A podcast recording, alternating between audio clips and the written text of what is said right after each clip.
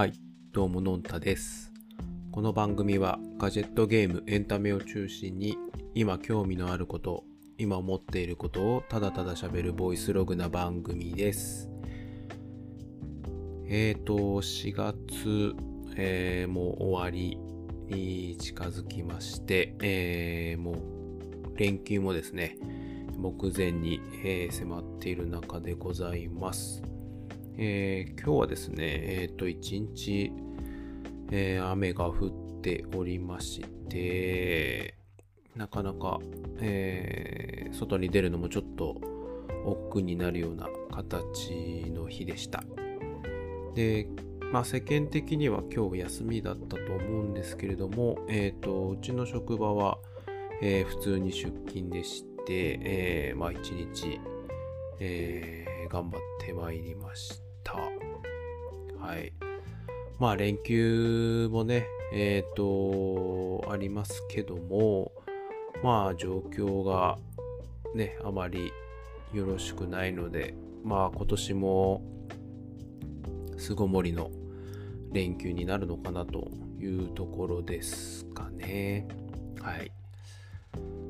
で、えー今回のトークテーマは、えー先週行われた Apple イベントについてえー喋、っていきたいと思います。で、まあ、いろんな製品出たんですけれども、まあ、スペックとかは、えっ、と、まあ、いろんな、えーまあ、専門のサイトとか、えー YouTube とか、その辺で、レビューとかね、そういうのされてると思いますので、まあ簡単に触れつつ、まあ自分がちょっと思ったところについてえー喋、っていこうかなと思います。で、えー今回発表されたのが、えー7つの、まあ、製品サービスなんですけれども、えー一番最初に発表されたのが Apple カードの家族向け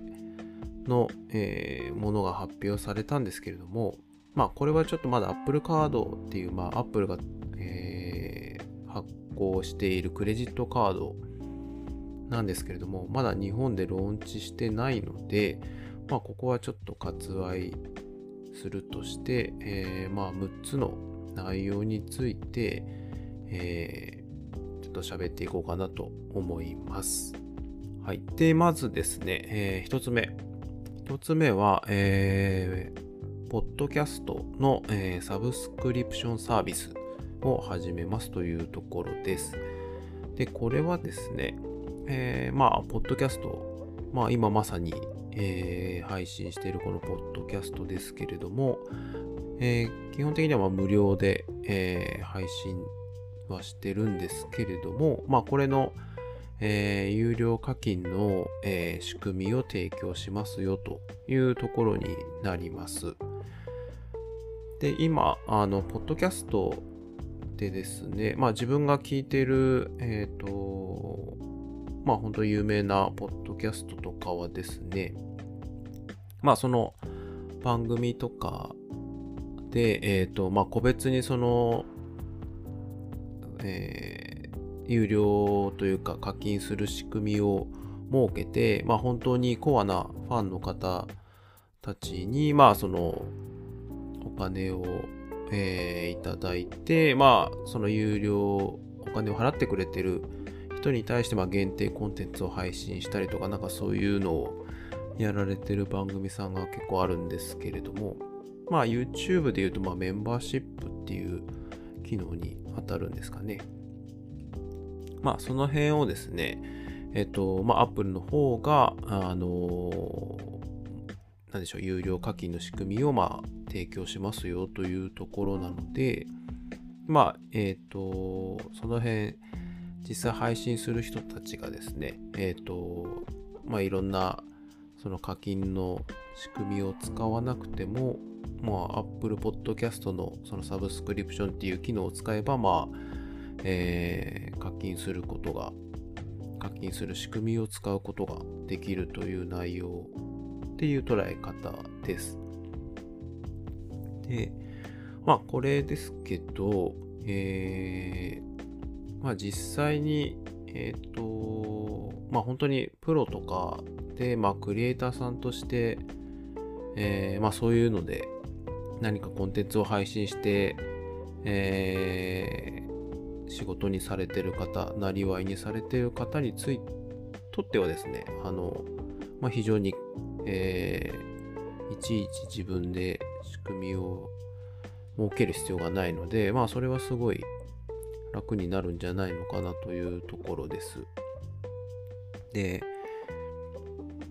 まあそういう人たちは、まあもちろんプロでやられてる方はもちろんそれが収入源になるので、あの、まあ大事なところだと思いますし、まあ先ほど言ったまあ自分が聞いてるような、えー、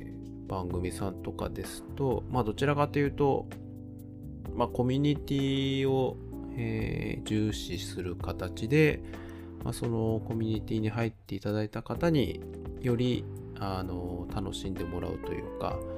その方向けに、えーとまあ、限定的なコンテンツを提供するみたいな形であの付加価値をつけてるのかなっていう印象なんですけれどもえ、ー、とまあ自分が思ったのはそういうところまであのというよりは、え、ー、と、まあ、自分もこのポッドキャスト始めるにあたって、結構、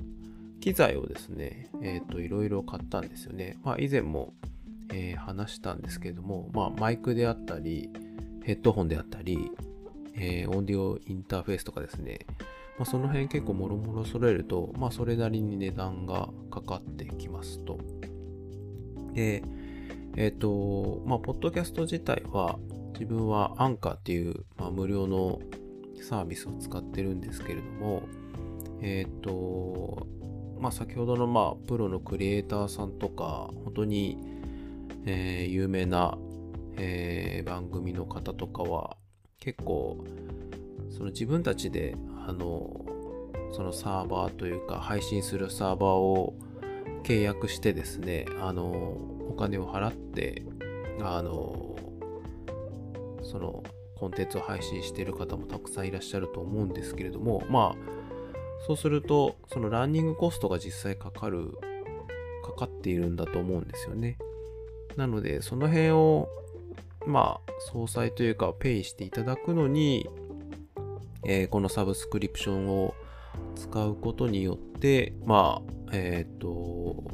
対価が得られるというか、まあそういうコストも、あの、まあ自腹じゃなくて、そこの、えー、収入を持って、えー、ランニングできるのかなっていうところで、非常に、えー、いいサービスなんだと思っています。で、実際のサービスインは来月5月からという話なんですけども、まあ、それがちょっと番組全体に対してこう月額で払うものなのか例えばエピソード単位でなんか料金設定ができるのかちょっとその辺がよくわかんないんですが、まあ、いずれにしてもあのー、まあ、ポッドキャストを通じてそういった、えー、まあ、収入というかその辺をやりたいっていう人にとっては非常にいいサービスなのかなと思うんで、まあ、今後どういう形で展開されていくのかなっていうのは個人的に注目しています。はい。えーと、続きましては、えー、iPhone 12と12 mini に、えー、紫色が追加されましたという内容です。で、まあ、これはですね、えっ、ー、と、まあ、iPhone っていうのは、まあ、基本的にね、1回新しいモデルが、えー、秋に、えー、発表、発売されるっていう、えー、まあ、そういったサイクルになってるんですけれども、えっ、と、それがまあ、あのこの春のタイミングで、まあ、新しい色を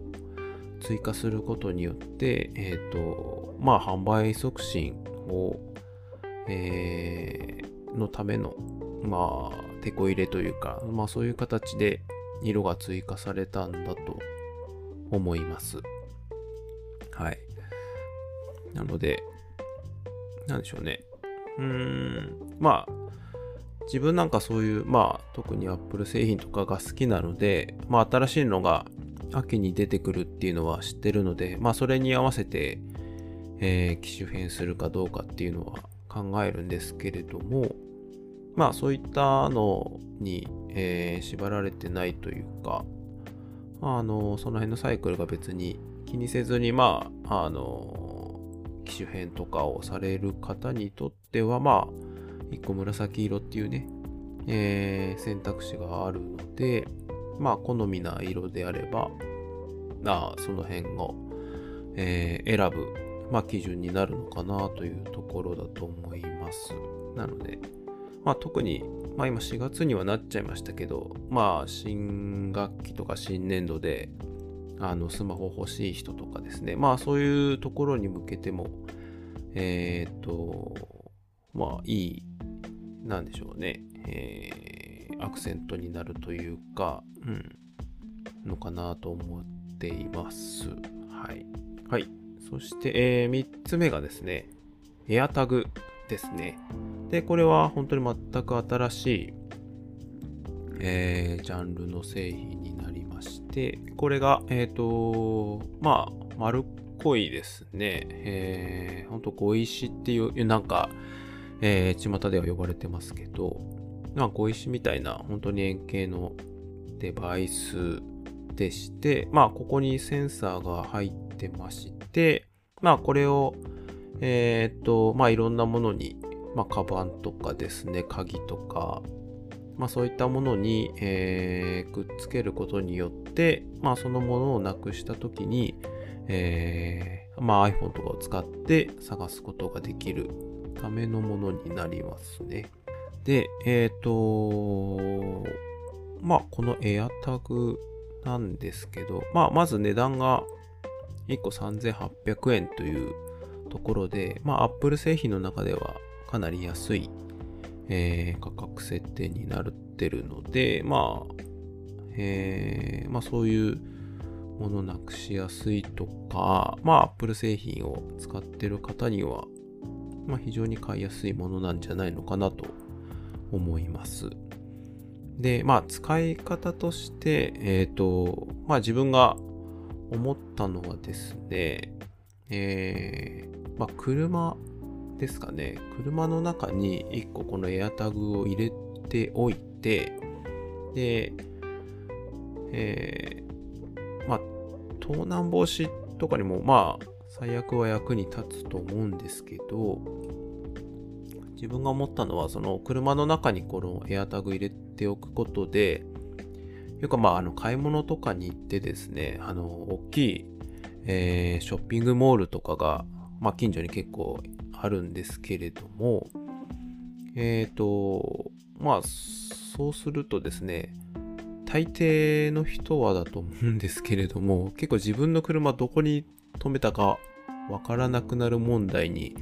遭遇することってあるんじゃないのかなと思うんですよね。で、まあショッピングモールに関わらず、まあ、例えばテーマパークとかですね、本当に、えー、そういった本当に広大な駐車場に自分の車を止めたっていう時に、まあ、エアタグを車の中に入れておくことによって、まあ、自分の車どこに止めたかがわかるっていうのにえー、使えるんじゃないのかなっていうのが、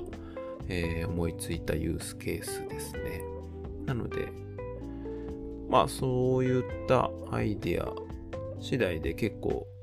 まあ何にくっつけるかっていうところで、えー、使い方、いろいろ人それぞれあるんじゃないのかなというところで、これはちょっと今後どうなっていくのか、これもまた注目ですかね。えー、で、4つ目。Apple TV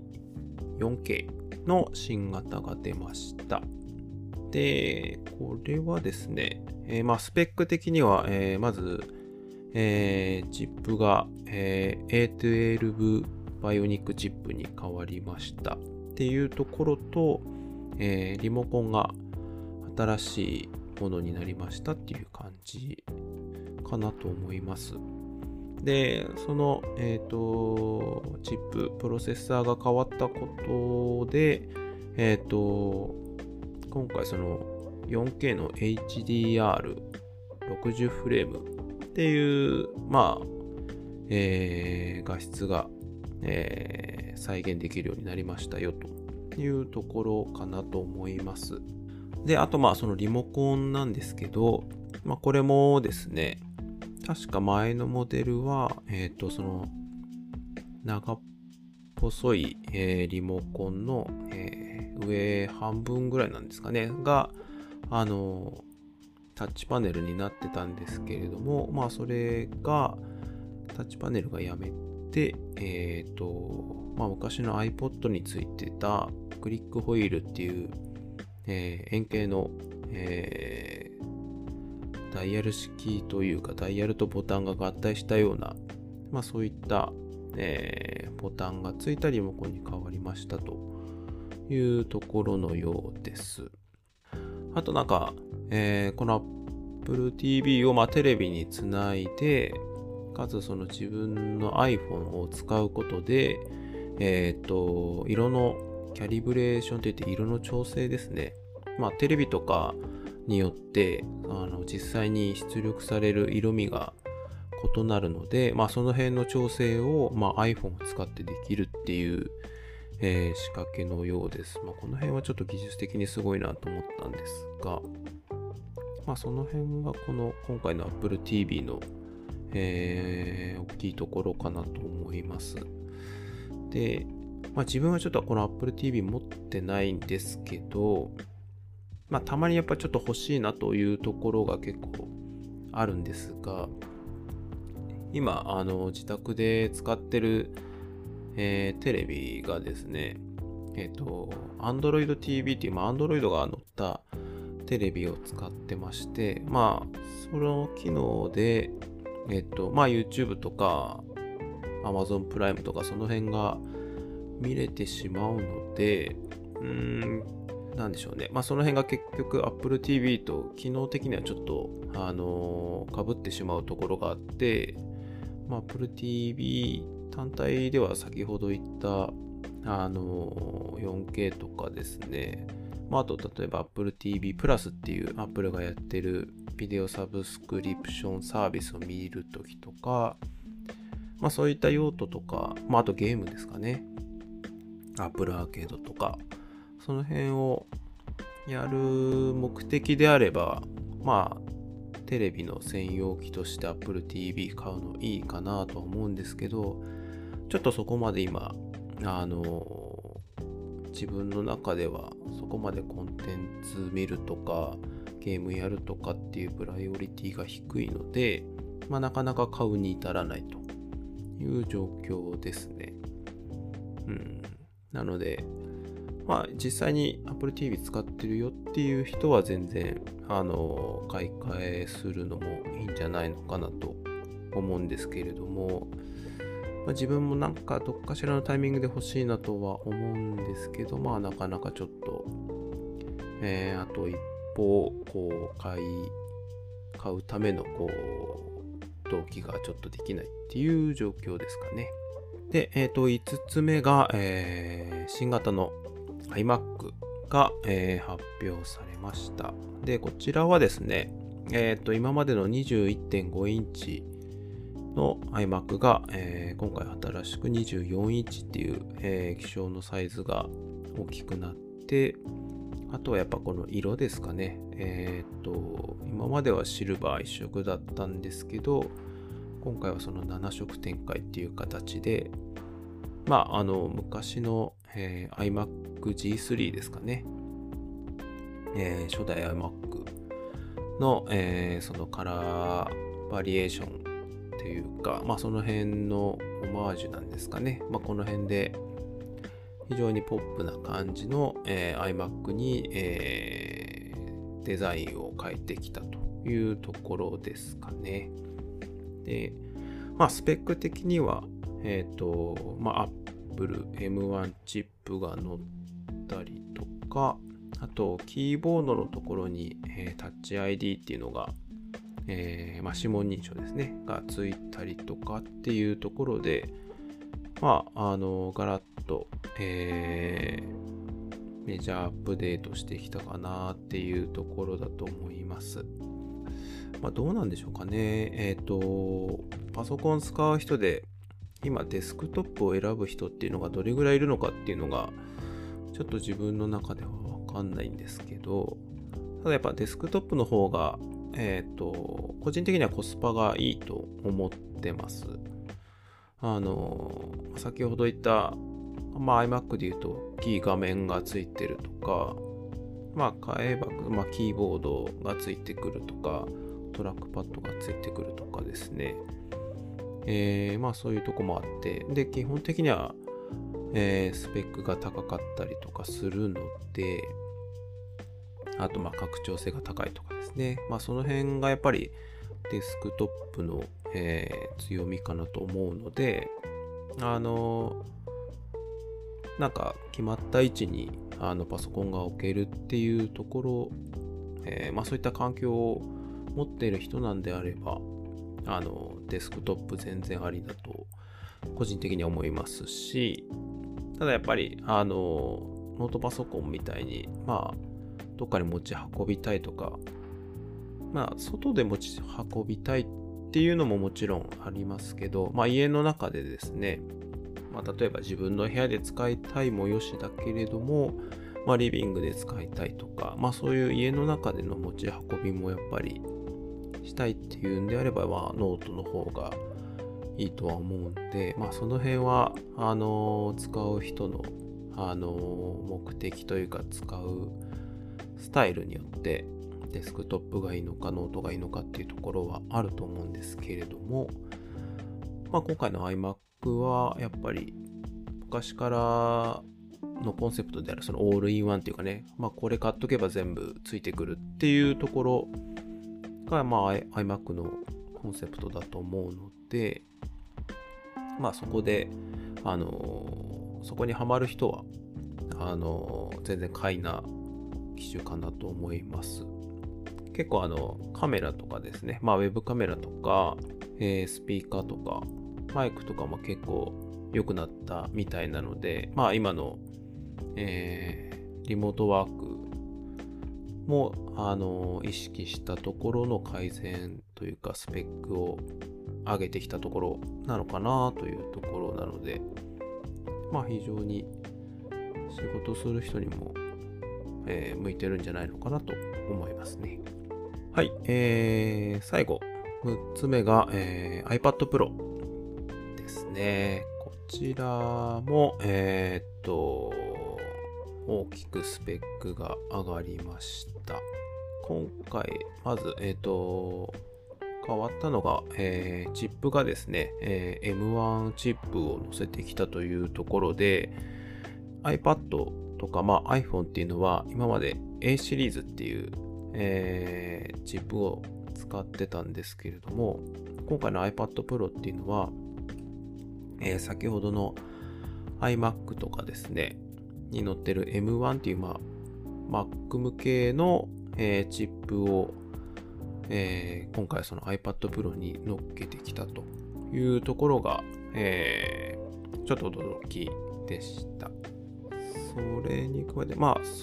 外見の外観的なデザインはそんなに変わってないんですけれども、えっ、ー、と、ディスプレイが良くなって、え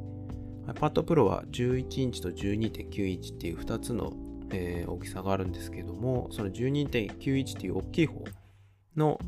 えー、ディスプレイに、えーまあ、ミニ LED っていう、えー、その液晶というかバックライトを載せることによってですね、えっ、ー、と、ダイナミックレンジって言って、明るいところと暗いところの表現ですかね。表現のレベルがあの高く